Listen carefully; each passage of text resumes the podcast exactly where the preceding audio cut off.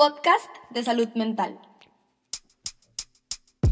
Un espacio para ti en el que podrás escuchar sobre todos esos mitos relacionados con la salud mental.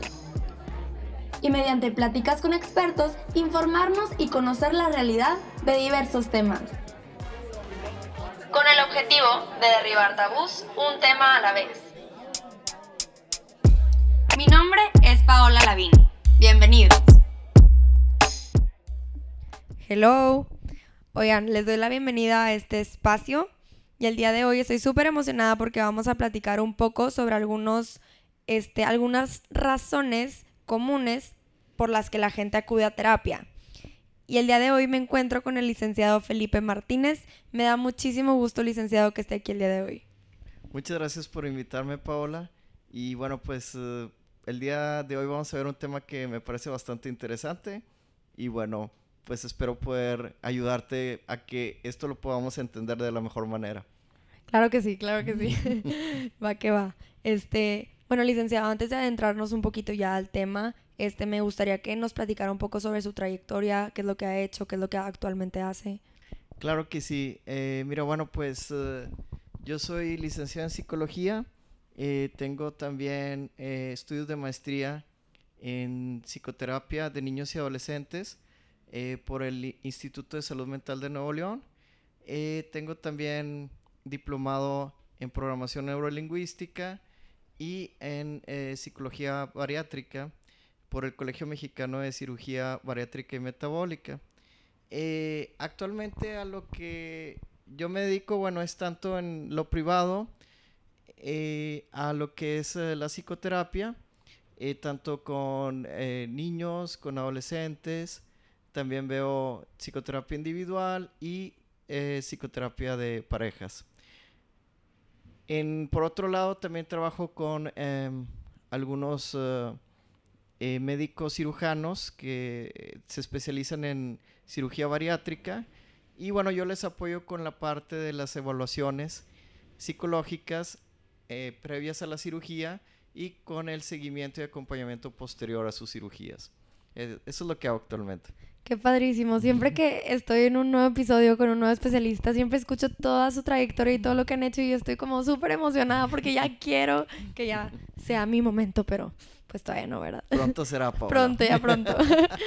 este, y bueno, este licenciado, ¿cuáles son estas tres razones en donde muchas personas acuden a terapia?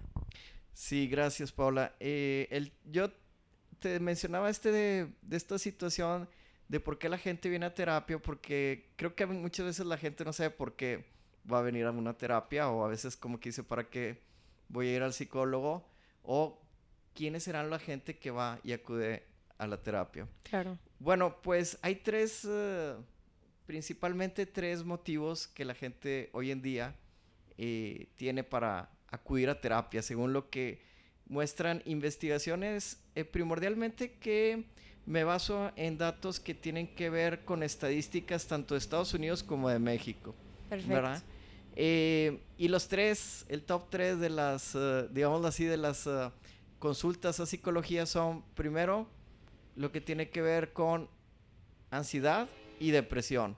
Okay. Es decir, la mayor parte de la gente hoy en día que acude con el psicólogo tiene tanto problema para manejar su estrés y su ansiedad como para manejar situaciones del pasado que le siguen trayendo problemas como es la depresión.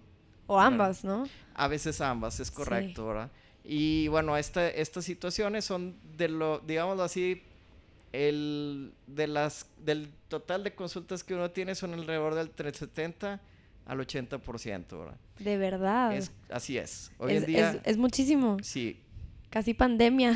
Es correcto, ¿verdad? De hecho, es, es, muy interesante, fíjate, cuando, cuando yo empecé, pero yo tengo un poquito más de 20 años trabajando como psicoterapeuta, cuando yo empezaba eh, como psicoterapeuta, el porcentaje total de la población que acudía a terapia era aproximadamente entre el 5 a 7% aquí en Monterrey.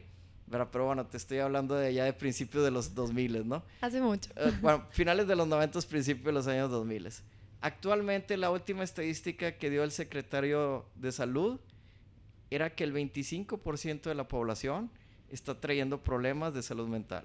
Para que nos demos una idea de la magnitud y cómo ha ido avanzando este problema en pocos años, ¿no? Porque estoy hablando solamente de una diferencia de 20 años, ¿no? Sí, no es nada. Aparte, una vez que empecé este blog, este, pues yo soy estudiante de psicología y de verdad nunca me imaginé que de la, del tema o de las situaciones que más se me preguntan son ansiedad. Ansiedad es, o sea, como el 70% de las preguntas que me hacen. Nunca se me cruzó por la mente que fuera tan común o que las personas no supieran lo que siquiera era ansiedad o la diferencia entre estrés y ansiedad. O sea, era tanta la, la incomodidad que sentían, que sentían la necesidad de buscar una página en una red social a preguntarle a. Claro. Para mí fue como, wow, o sea, entonces sí, es algo que se está repitiendo, es prevalente y es y está marcando a esta generación. No sé si ahora lo hablan más que antes, que también podría ser, pero el hecho de que ya hay estadísticas al respecto es impresionante. Sí, sí. Eh, da la impresión de que tiene mucho que ver con la cultura, con el tipo de estilo de vida que se está manejando hoy en día, lo cual está generando gente ansiosa y gente deprimida, ¿no? Pero yo creo que es importante brevemente, muy brevemente, eh, aunque yo creo que ya lo has hecho en otros espacios, pero si es la primera vez que alguien nos escucha, muy brevemente creo que sería bueno definir qué es la ansiedad y la depresión. Sí. ¿Verdad? Eh, en breve, la ansiedad tiene que ver con una, un trastorno, los problemas o los trastornos de ansiedad tienen que ver con un trastorno en el cual la persona ve el futuro como algo en lo cual tiene la idea de que muy cercanamente puede pasar algo terrible en su vida. Y eso le genera un estado alterado en el cual la persona está pensando constantemente, primero en lo cognitivo, que algo terrible le va a suceder. Y eso le empieza a provocar sensaciones sentimientos y sensaciones que tienen que ver con sentirse muy inquieto. Y esto tiene que ver, hoy en día pueden ser, pueden ser, por ejemplo, situaciones en las que dice, es que no voy a tener dinero para pagar la hipoteca y me van a quitar la casa y entonces voy a estar solo ahí, debajo de un puente y, mis hijos que van a comer. Y, y empiezan a desarrollar toda una serie de fantasías terribles alrededor de la idea de que no van a tener dinero para poder pagar sus cosas. ¿verdad? Ok. O también hay veces que, bueno, eso puede derivar en otras situaciones eh, todavía a veces un poco más complicadas, cuando la persona empieza a tener una idea recurrente de que algo terrible me va a pasar y yo no voy a poder con eso y me voy a tener que suicidar porque no voy a aguantar la vergüenza de que me digan de que me corrieron del trabajo, de que no soy capaz, de que... y todo ese tipo de situaciones, ¿no? Okay. Y entonces la persona empieza a pensar de que lo que le va a suceder es que se va a tirar del puente o va a tener que terminar chocando su carro o tirándose del puente o a ver qué hace para poder matarse, ¿no? Entonces, de ahí viene también estas situaciones. Ahora, si hablamos de depresión, la depresión también genera inquietud en la persona, ¿verdad? Solo que la inquietud está procediendo del pasado y tiene que ver con una situación que le es tan difícil de poder manejar, de, poder aceptar que sucedió, que para él le causa mucha inquietud solo, solamente recordar el hecho. Que puede, puede tener que ver muchas veces con pérdidas, ¿no? Desde alguien que se ha divorciado y que perdió esa situación de pareja que tenía y que antes le daba estabilidad a su vida, ¿verdad? Puede ser la muerte de un familiar, ¿verdad? que ahora pues ya no sabe qué hacer después de que muere esa persona. Puede ser la pérdida de un trabajo, que para él le daba estatus y le daba importancia. Puede haber toda esta, esta, serie de situaciones que crean una situación difícil de manejar. El problema tanto con el, el estrés y la ansiedad es que no solamente tienen eh, estas cuestiones cognitivas de las que hablábamos, sino también otra serie de situaciones a nivel tanto emocional, o sea, una serie de síntomas tanto emocional como fisiológico, ¿no? Claro, 100%. ¿Verdad? Es decir, empezamos a, ver gente que empieza a desarrollar primero toda esta idea, esta sensación de taquicardia, esta sensación de dificultad para respirar, imaginarse que le va a pasar algo terrible a nivel físico, ya sea a nivel físico porque cree que le va a dar un infarto, cree que tiene una enfermedad terrible que va a acabar con su vida, o también... Somatizar. Sí, que eso ya es cuando se empieza a, poner en el cuerpo este problema. Pero también otra de las cosas que empiezan a suceder es que la persona empieza también a pensar que entonces se va a volver loco, porque no se puede controlar, ¿verdad? Y entonces empieza a venir esta idea, si no me puedo controlar, me voy a volver loco. Entonces todo el mundo se va a dar cuenta que me voy a volver loco, me voy a terminar en el psiquiátrico. Ese tipo de situaciones se dan, ¿verdad? Sí. Entonces hay gente que hoy en día no puede ni siquiera entrar en un tráfico como el que tenemos día a día aquí en la ciudad de Monterrey, que es Tremendo. bastante tremendo, ¿verdad? porque se empieza a poner demasiado ansiosa. Pero a tal grado Sí. que eh, la gente, y yo lo he visto en varios pacientes, o sea, lo que quiere es, o sea, si, si alguien no va con él, la persona no sale, porque la persona lo que quiere es salirse del carro corriendo y muchas veces hasta empezar a hacer locuras, a gritar, etcétera, etcétera. ¿no? Sí, creo que algo ¿Verdad? muy importante que debemos recalcar es que hay una ansiedad patológica, que son todos estos trastornos de ansiedad, y una ansiedad no patológica. Sí, bueno, lo que pasa es que la, bueno, hablamos de estrés y ansiedad y hay que definir Sí. estos términos. El estrés tiene que ver con la presión que viene de afuera que me causa a mí una cierta presión y una tensión. Y esa tensión tiene que ver con cuestiones de ansiedad, pero es de la que viene desde afuera. Eso es el estrés. Sí. Y otra cosa es la ansiedad, porque la ansiedad es lo que yo me provoco, lo que yo me creo y lo que yo empiezo a generar como tensión interna, que entonces me empieza a mí a hacer sentir mal. Sí, algo, un ejemplo que yo siempre trato de poner es como un, estre- un estresor sería acabo de chocar. Sí, sí, ¿Y claro. qué voy a hacer? Y esa- ese sentimiento de adrenalina que corre, recorre tu cuerpo, estrés. Pero si tú tienes un examen la próxima semana y estás tú rumiando como, es que qué voy a hacer, es que qué si repruebo, es que todo eso es ansiedad. Claro, así es. Sí, es como un ejemplo muy básico, pero a mí me funcionó en mi debido momento al aprender. Claro, y, y- y- y si te das cuenta, bueno, por ejemplo, el choque es algo externo que a la persona, a algunas personas los puede poner muy mal emocionalmente, Sí, pero otras personas pueden estar de lo más tranquilo, depende mucho de cómo se maneje sí, esa situación, ¿verdad? De cómo se maneje el estrés o cómo se maneje la ansiedad, porque hay una situación de un examen, por ejemplo, que alguien lo puede manejar como de lo más tranquilo del mundo, sí. y otro que no durmió toda la noche, que llega temblando y que dices que ya me eché cinco cafés y no me aprendí nada, y bueno, Sí, ¿verdad? 100%. ¿verdad? Entonces puede haber todo ese tipo de situaciones, depende de cómo maneje la situación la persona. Fíjate que hay algo bien interesante a nivel fisiológico, que eso pocas personas lo saben, pero esto tiene que ver con una parte del sistema nervioso, tanto la depresión como, eh, como la ansiedad, que es el, el sistema simpático y parasimpático. Es decir, el, el sistema simpático tiene que ver con todas estas reacciones que hemos aprendido a- para sobrevivir como especie. Las famosas fight or flight. Así es, es correcto. Es el, el- la lucha o el correr. O sea, Sí. ¿verdad? Lo dijiste en inglés muy padre. Es que así me, lo, así me lo enseñaron, pero sí. Sí. Es básicamente o afronto la situación y aquí me quedo y lucho, por así decirlo, o huyo. Es correcto.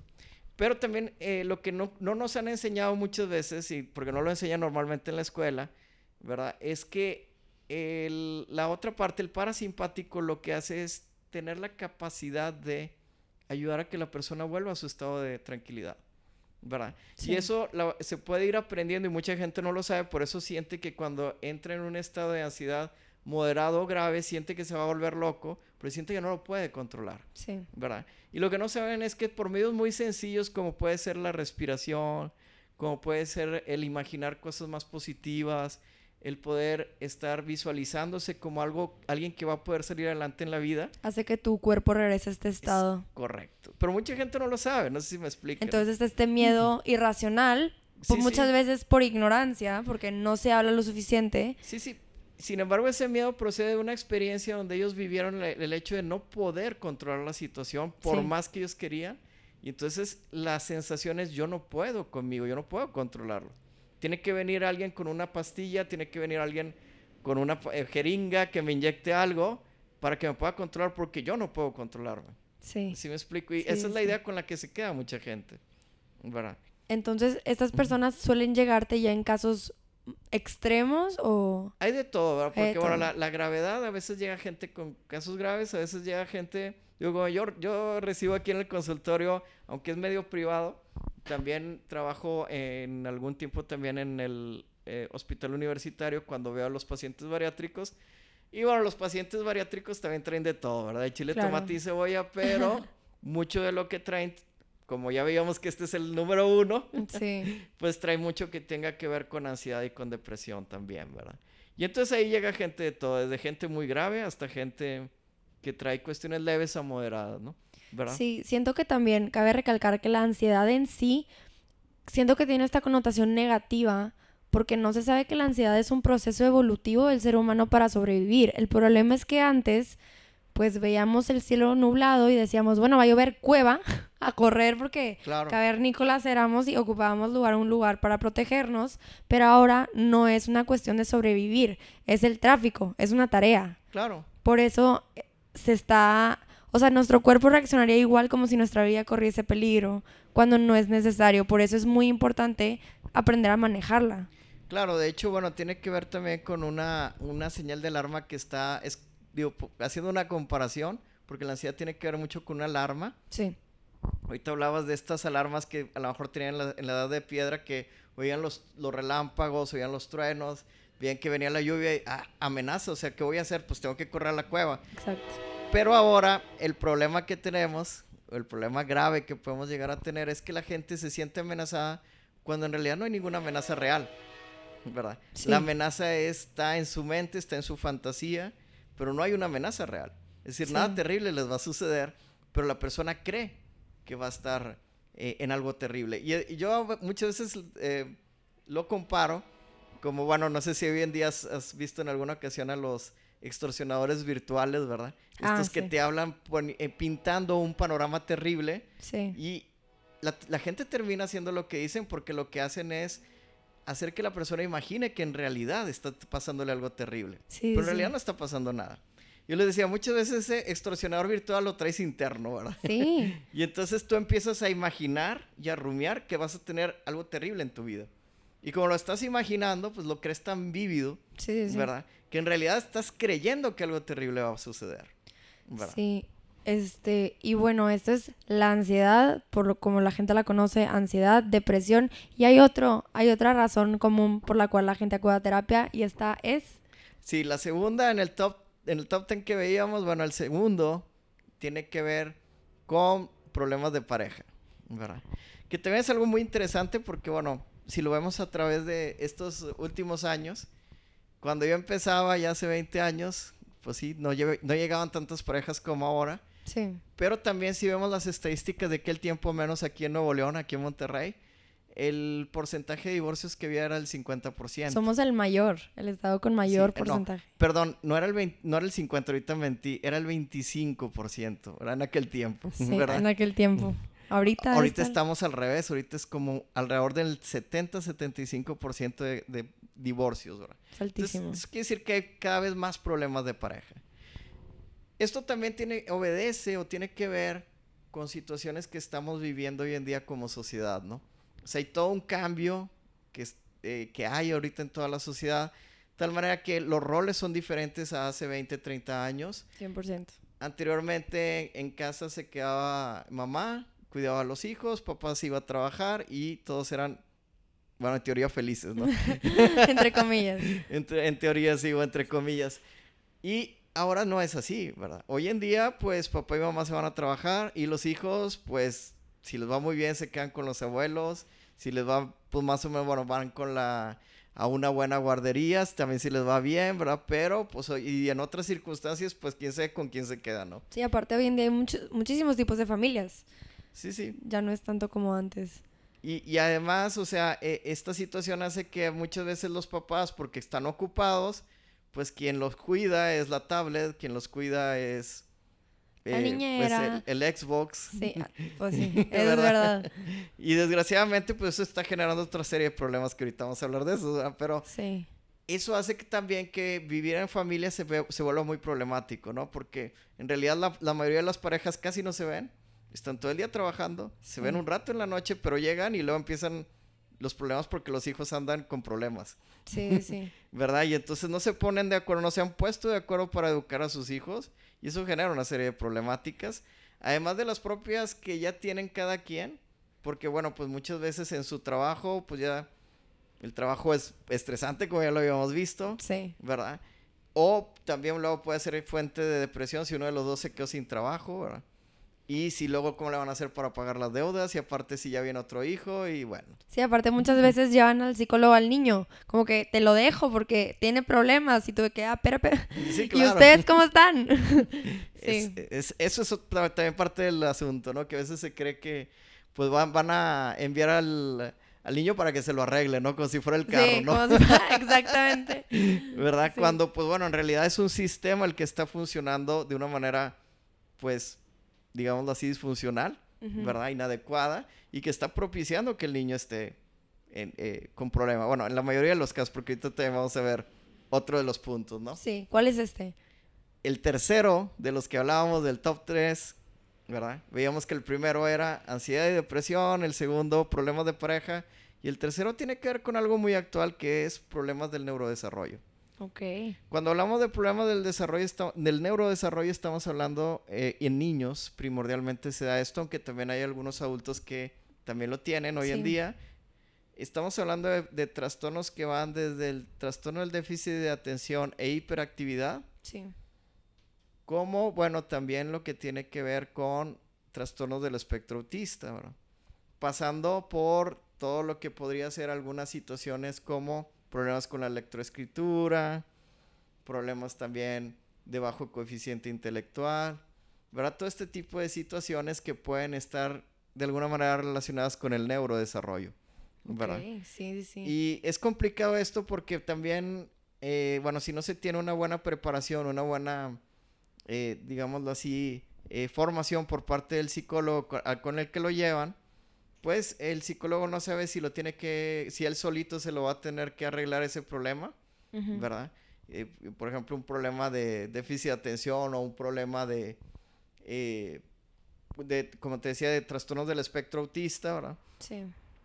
pues no sé si él solo lo tiene que arreglar o no sé si tiene que llevarlo con el neurólogo y enviarlo por allá y que el neurólogo se haga cargo Sí. o si él tiene que estar en terapia y tiene que estar a la vez con el neurólogo y que está eh, que esté también eh, medicado, que no esté medicado, etcétera. Entonces, bueno, ese, y también eso tiene una serie de situaciones que ver con los papás, porque bueno, luego hay también algunos mitos de que si le van a dar un medicamento al niño, solo va- le va a hacer un daño Sí. se va a hacer adicto, para qué le- está muy chiquito, para qué le dan algo, ¿verdad? Sí. Como si eso le fuera, o sea, como si lo quisieran eh, dar eh, el medicamento para hacerle algún daño, cosas Sí, por sí. el estilo, ¿verdad?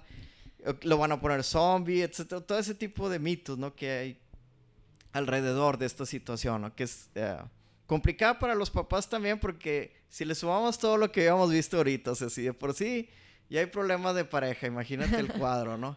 ¿Verdad? Y andan estresados todo el día en sus trabajos y luego llegan y el niño, pues está hecho un desorden, Sí. ¿verdad? Y entonces, y no, nada lo para, ¿no? O sea, le, lo regañan, le dicen hasta que se va a morir, le hacen todo lo que ellos creen que le puedan hacer, ya, ya utilizaron la chancla, ya utilizaron... Todos los Bueno, métodos y a, chamán. veces, y a veces no, porque uno de los dos le dices que eres un animal y es que eso ya no se usa y llévalo con el psicólogo, ¿eh? Sí. ¿verdad? Como último recurso, pero Pero- psicólogo llega. Pero la mayoría ya pasaron por alguno de esos que dicen que no se usa, ¿verdad? Sí. ¿verdad? Sí. Pero bueno, luego ya llegaron, bueno, aunque a veces también pasan, bueno, de antemano a veces pasan por el chamán, pasan por el Sí. brujo, que pasan... te lean la carta, que te pasen el huevo.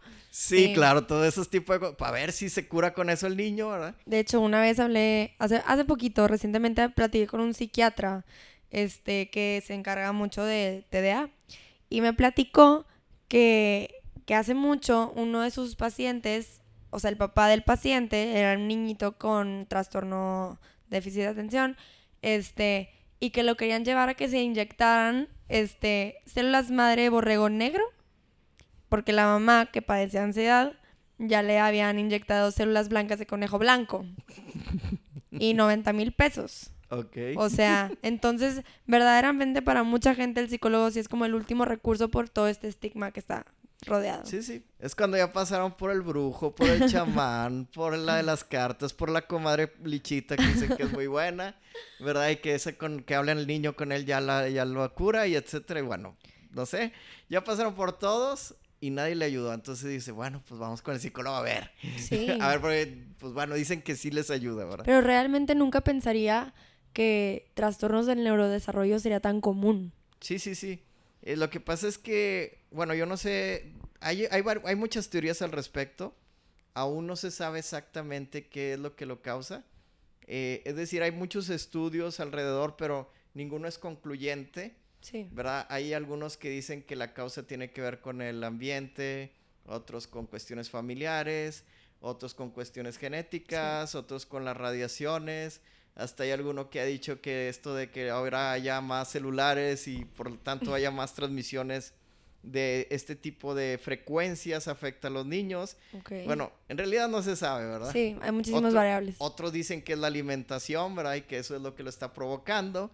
Otros hasta dicen y afirman que son las vacunas las que les ah. provocan este tipo de cosas, ¿verdad? Sí. Entonces, en realidad no se sabe, o sea, exactamente, con certeza no se sabe, pero lo que sí se sabe, y eso está bastante documentado, es que en los últimos 30 años ha ido creciendo exponencialmente este problema. Por ejemplo, en, el caso del autismo, los datos son de que antes de cada, para que hubiera un niño con algo que tendría que ver así, con algo del trastorno del espectro autista, era aproximadamente un niño en un millón, ¿verdad? Y ahorita estamos hablando de un niño cada 100 en 30 años. No. ¿Verdad? Es decir, es muy probable que tú ya conozcas alguna persona de cerca de tu familia que tiene algún niño con problema de autismo o del trastorno del espectro autista o del neurodesarrollo, como te decía. es decir, esto cada vez se ha hecho más frecuente, ¿no? No, qué increíble. Aparte, no me puedo poner en el lugar de los papás. Como, pues tú quieres ayudar a tu hijo, pero pero ¿cómo y con quién? El neuropsiquiatra, el psiquiatra, el neurólogo, el psicólogo clínico, el psicólogo. O sea, hay tanto sí, sí. Que, que, es hasta abrumador, ¿no? ¿Cómo, cómo le voy a hacer? Sí, sí, y, y, que además ahí también, bueno, como te decía, entra todo esto de que, bueno, pues ve y ve con el yerbero a ver si le da algo, ve y luego, eh, pues pégale fuerte para ver si ahora sí ya entiende, ¿verdad? Porque no, no, no lo estás poniendo en cintura y bueno, hay de todo, ¿verdad? todo esto. Hasta que, bueno, pues ya cuando es, porque bueno, también están estos tipos de situaciones donde pues es muy lógico que los papás también duden porque pues han pasado por muchas cosas y no saben, ¿verdad? Pero pues a veces llegan con algún psicólogo que no está muy bien preparado, ¿verdad? O con un coach o lo que tú quieras, ¿verdad? Esos que no, que, creen que son psicólogos y no lo son. Sí. Le dicen, pues para mí que no tiene déficit de atención, pues para mí que no tiene nada. Yo lo veo muy bien. Sí, ¿verdad? Oigan, personitas que están escuchando, es súper importante que cuando vayan con un profesional de salud mental, chequen su cédula profesional de salud, su licenciatura y sus posgrados. Claro. O sea, es crucial. Eso es importantísimo. Y también el otro punto muy importante es que, bueno, pues el psicólogo no les hace ninguna prueba, no les hace ningún diagnóstico, o si lo hace es así como que el ronco pecho, es decir, sin ninguna prueba de por medio, sin ningún estudio, sin ningún nada que avale su diagnóstico, ¿verdad? Y entonces, pues el pobre niño ahí anda sí. años muchas veces desgraciadamente yo lo he visto años porque dicen, no, pues llámemelo a terapia y ahí tiene que ir cambiando a ver cómo, ¿verdad? Sí, y entonces a veces ya pasaron como uno, dos, tres años hasta que dicen los papás, oye, pues esto no avanza, déjame voy con alguien más. Y luego vienen a veces también hasta con desconfianza. Oye, es que yo ya pasé por fulano, por sutano, por perengano y pues nomás no. Y a veces también, eh, o sea, el problema es que luego llegan con el neurólogo, el neuro, neuro eh, neuropsiquiatra, ¿verdad? Eh, o el neuropaidopsiquiatra, perdón, que es el, eh, el, psiquiatra para los niños, o llegan con el neurólogo pediatra, ¿verdad? Y el neurólogo a veces le dice, los ve dos, tres minutos y dice, ah, sí, sí, trae déficit de atención, ahí le va el medicamento. Sí. ¿Verdad? Sí. Y como no le hizo ningún diagnóstico ni nada por el estilo, y la mamá dice, ah, es brujo este o qué, ¿verdad? Y entonces no le creen. Y aparte le van a un medicamento. Y los papás empiezan a decir, ¿cómo le voy a dar un medicamento si no está enfermo? Si nomás anda inquieto. Porque lo que no se entiende en el fondo es que tanto el déficit de atención e hiperactividad como también los trastornos del espectro autista tienen que ver con algo que no está funcionando de forma adecuada a nivel neurológico, ¿verdad? Y entonces piensan que esto del déficit de atención es que no pone mucha atención o por... Solo es inquieto, súper inquieto. Y ya. ¿Y ya? Lo que pasa es que, bueno, si nos vamos un poquito, y lo digo muy breve, porque a lo mejor la historia es un poco larga, pero lo voy a, hacer breve. si nos vamos a la historia de la psicopatología, yo no sé si tú lo sabías, pero el déficit de atención e hiperactividad, cuando inició, que allá por la, más o menos los años 30 o 40 lo empezaron a, eh, pues de alguna manera, vislumbrar una serie de neurólogos que eran también pediatras, ¿verdad? Y que estos niños debían de tener alguna lesión a nivel neurológico por los síntomas que estamos viendo. El problema es que en esos tiempos, pues lo más avanzado que había era el, el, electroencefalograma. Sí. ¿Verdad? Y entonces le hacían el electro y salía todo bien. Entonces decían, pues es que entonces debe ser una, una lesión tan leve que no, se vea. que no se detecta. Entonces le pusieron así tal cual, eh, le pusieron lesión cerebral mínima. ¿Verdad? Wow. Pero el problema fue que fue avanzando el tiempo y decían, a ver, siempre que los cuestionaban, ¿dónde está la lesión? No, pues que no la encontramos, pero entonces, ¿por qué le llamas a este trastorno lesión cerebral mínima? Wow. Si no hay lesión por ningún lado, o sea, a ver, ¿dónde me la compruebas que existe, verdad? Sí, no, no tenía idea de esto. Este entonces, como no podían comprobarlo, le tuvieron que cambiar el nombre y le, pusieron el nombre de acuerdo a los síntomas, Entonces le pusieron el nombre de trastorno por déficit de atención e hiperactividad. Wow. ¿Verdad? Sí. ¿Verdad? Pero pues porque no les quedaba de otra, porque la dichosa lesión nunca salió, ¿verdad? sí. Pues bueno, licenciado, me tomé la libertad de como buscar ciertos mitos sobre todo este tema y para que usted nos dé su versión de la realidad. Claro. Está listo. Claro, claro, claro, adelante. Bueno, el primer mito es, solo alguien loco o con un problema severo va a terapia.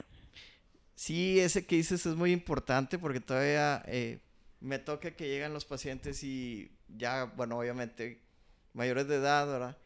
Que llegan, es que yo nunca he ido a esto de la terapia y pues yo no sé, este, pues yo no estoy loco.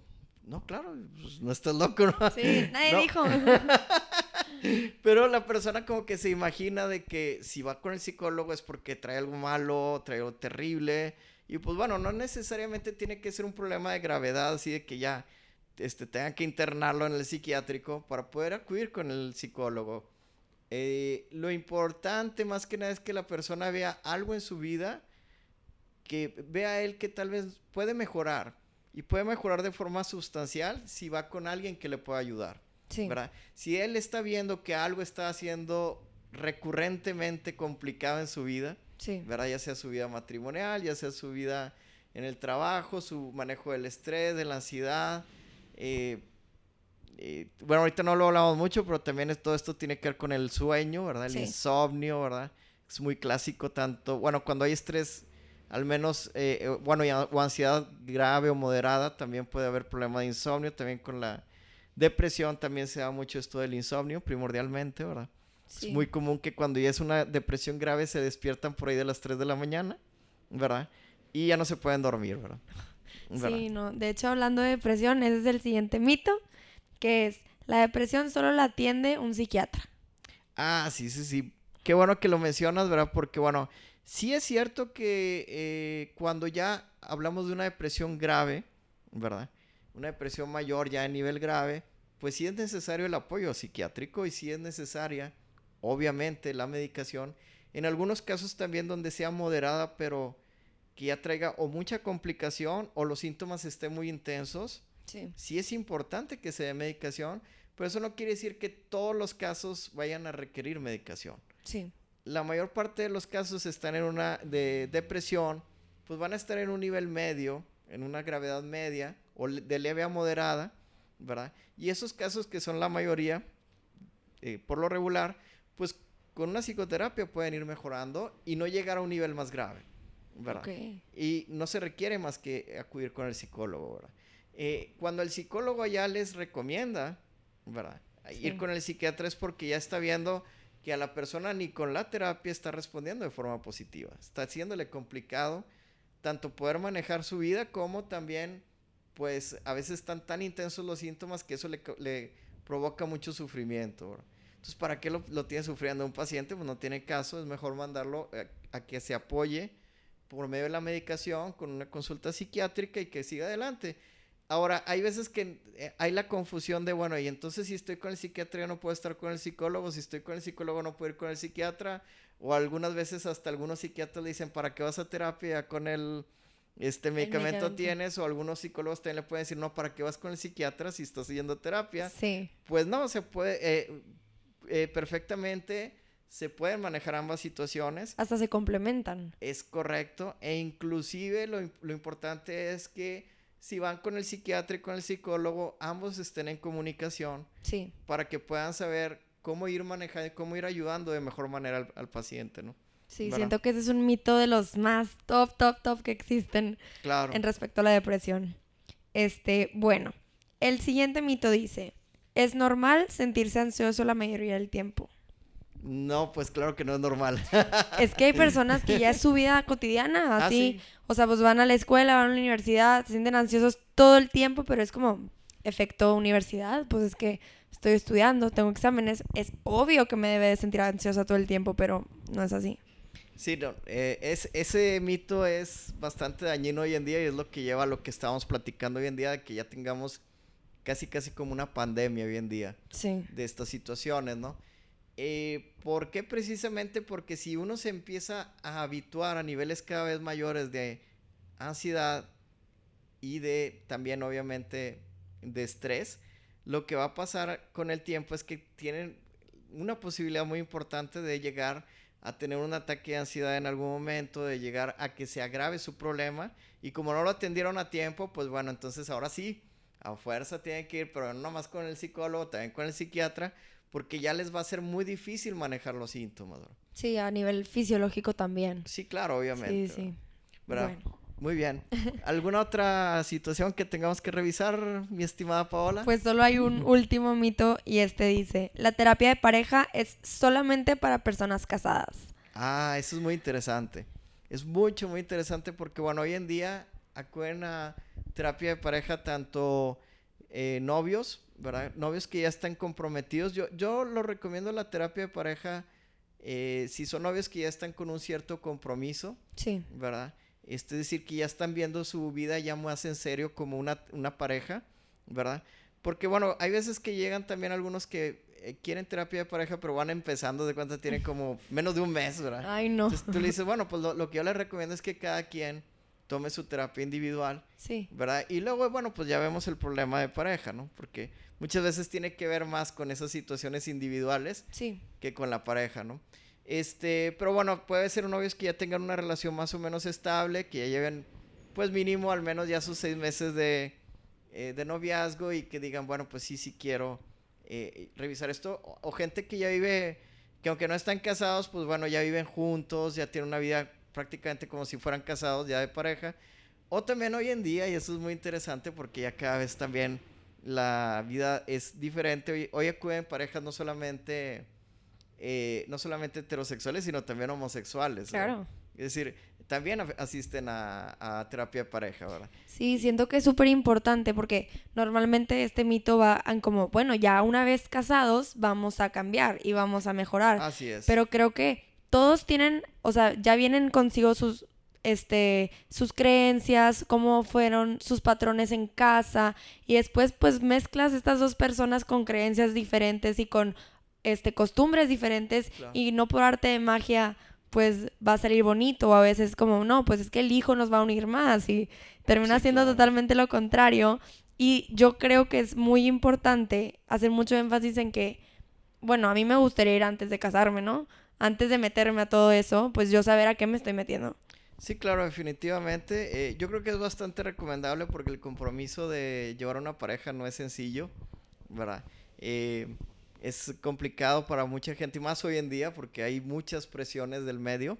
Sí. Por eso hablábamos del que el top 10 tiene que ver con ansiedad y depresión. Todos ¿verdad? comorbilidad, El, sí. nu- sí, el número uno. Y bueno, pues precisamente eso es lo que hay que aprovechar, que hoy en día habemos profesionales que pues les podemos ayudar, ¿verdad? Y que podemos ayudar a que se, eh, todos este tipo de situaciones vayan siendo pues más manejables y más amigables, ¿no? ¿Verdad? 100%. Y, eh, eh, porque bueno, también el mito es creer que de alguna manera estas cosas pues solamente son cosas que pues le voy a gastar mucho dinero y pues quién sabe si me ayuden, etcétera. Pero en realidad, si nos ponemos a pensar lo que se pueda gastar en una terapia comparado con lo que uno se puede ahorrar en problemas y en Sí. dificultades, en problemas tanto de divorcio, de eh, situaciones que luego, porque bueno, como ya bi- bien decías, esto se somatiza. Y luego, bueno, muchos problemas que tienen que ver, por ejemplo, con colitis, con gastritis, con este, infinidad de situaciones de úlceras, de problemas en la espalda, ¿verdad? Eh, de contracturas en la espalda, etc. Se trata del síntoma, pero no, no la causa. Así es, y de aquí a que llegan a deducir ellos de que, oye, pues, ¿sabes qué? Como que no es mi cuerpo, o sea, sí, sí, algo está bien en mi cuerpo, pero pues no me, no me, no me curo, ¿verdad? Me dan pastillas, me dan esto, y no me curo, y no me curo, y no me curo. Y entonces, pues luego empiezan primero a creer que están embrujados. es, todo, es, todo, un ciclo. Sí, llegan con el brujo y pues el brujo tampoco, por más este, trabajos que les mandan a hacer, pues tienen lo mismo, ¿verdad? Sí. ¿Verdad? Y entonces hasta que llegan a decir, oye, pues sí, como que yo tengo algo que ver en el asunto, ¿no? Sí, sí, sí. ¿Verdad? Entonces en realidad es mucho más lo que se van a ahorrar, ¿verdad? Con lo que invierten en una psicoterapia que lo que van a gastar entre que llegan con el brujo y que llegan con el doctor y que llegan con no sé. Aparte, creo que no hay mejor inversión que en tu salud mental. Sí, sí, claro. es tu paz. Es lo que vives todos los días, son tus comportamientos, emociones, pensamientos. Es lo que. O sea, estás contigo todo el tiempo. Claro. No sé, a mi perspectiva creo que no hay una mejor inversión. Yo voy a, a psicoterapia porque estudio esta carrera y es como un requisito ir. Pero desde que voy, no. O sea, me encanta ir, es mi espacio, puedo decir lo que yo quiera y siempre es algo como que con un pesito encima, por alguna razón. Sí, sí, sí, sí, eso es lo importante, ¿no? O sea, el que se desmitifique esto de que solamente la gente que está loca, solamente la gente que está como que llena de problemas, es la única que puede ir a psicoterapia y se puede ver beneficiada. Si cualquier persona que quiera mejorar, alcanzar más rápidamente sus objetivos, eh, poder estar eh, más estable consigo mismo y con los demás, puede acudir a terapia ahora. ¿Y de casualidad hay algún ejemplo de algún caso clínico que le haya pasado donde estos mitos estén como muy bien representados? Sí, bueno, eh, obviamente hay muchos y sería así como que difícil escoger uno porque, bueno, son tres, ¿verdad? Aquí los que hemos manejado. Claro. ¿Verdad? pero bueno, hace poco, de hecho, estaba haciendo una eh, terapia inclusive de exposición con un paciente que estaba, está teniendo problemas muy interesantes en cuanto a la, a, la cuestión de la ansiedad.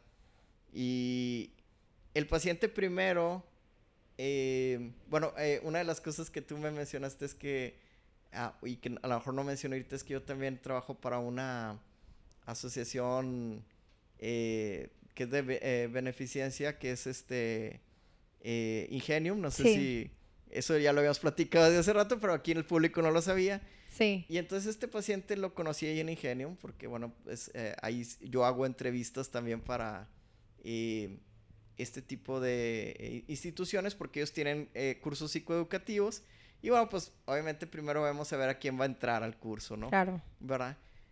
Y bueno, pues resulta que este paciente ya tenía alrededor de cuatro años en los cuales pues él sentía que tenía un problema muy grave con la ansiedad, no sabía cómo manejarlo, cada vez lo estaba limitando más en su trabajo y en su situación familiar, porque bueno, su ansiedad estaba viniendo también de estar teniendo una rumiación terrible con ideas, pues de referencia bastante, digamos así, bizarras, ¿verdad? De repente empezaba a pensar de que se iba a tirar de un puente, de repente pensaba que se iba, que, que iba a violar a sus hijos, de repente pensaba que iba en la, calle y de repente pensaba que había atropellado a alguien, ¿verdad? Este, o de pronto iba por la calle y decía, es que ese niño me cayó mal, se me hace que lo voy a colgar. Y entonces, este, como que seguía Sus pensamientos intrusivos. Sí, sí. Seguía caminando y luego de, pronto volteaba y, se y, decía, en realidad no lo colgué o sí lo colgué, ¿verdad?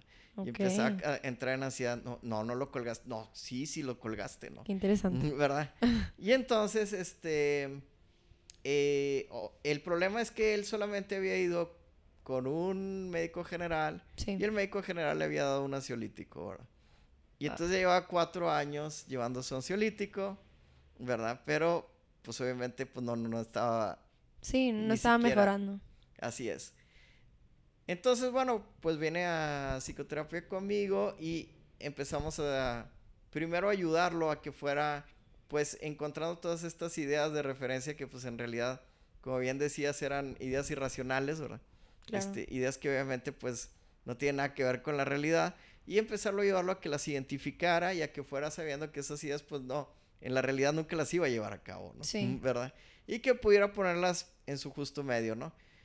De vez en cuando, eh, aunque este paciente ha ido avanzando, porque yo, yo ya lo he tratado eh, a él un poco más de eh, seis, ocho meses. Ok. Eh, de todas maneras, hace poco de pronto volvió la idea de que se iba a tirar del puente. Entonces le dije, bueno, pues vamos a ir al puente, ¿no? ¿De verdad? sí, sí. Wow. Entonces, este, ya llegamos al puente. Y él se dio cuenta estando ahí en el puente que hasta estaba disfrutando estando ahí, ¿verdad? Claro. ¿Verdad? wow, qué increíble. Y este, cuando terminó dijo, oye, pues es que sí es cierto, o sea, no me dieron ni siquiera ganas de tirarme cuando lo veo desde allá, desde, porque lo veía cerca de su trabajo ese puente, ¿verdad? Sí. Y decía, es que, pues no, no me dan ni- ninguna ganas de tirarme, ¿verdad? Wow. Entonces, este, pues ya- él ya se dio cuenta de que en realidad era más la fantasía que estaba teniendo que este tipo de situaciones, ¿no? Qué increíble. ¿Verdad? No, pues licenciado, le quiero dar las gracias por tomarse el tiempo de estar aquí el día de hoy, por tomarse el tiempo de también de por creer en este proyecto.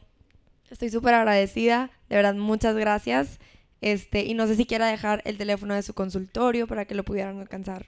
Claro que sí. Mira, eh, te voy a dar tanto los teléfonos de aquí del consultorio como el- mi número de celular. Perfecto. Eh, los teléfonos de aquí del consultorio son el 8347-3193 y el 84010427. Esos son líneas fijas, pero bueno, también me puedes localizar en mi número de celular, que también ahí tengo un WhatsApp, mucha gente hoy en día lo usa. Sí. Es el 81 1039 7699.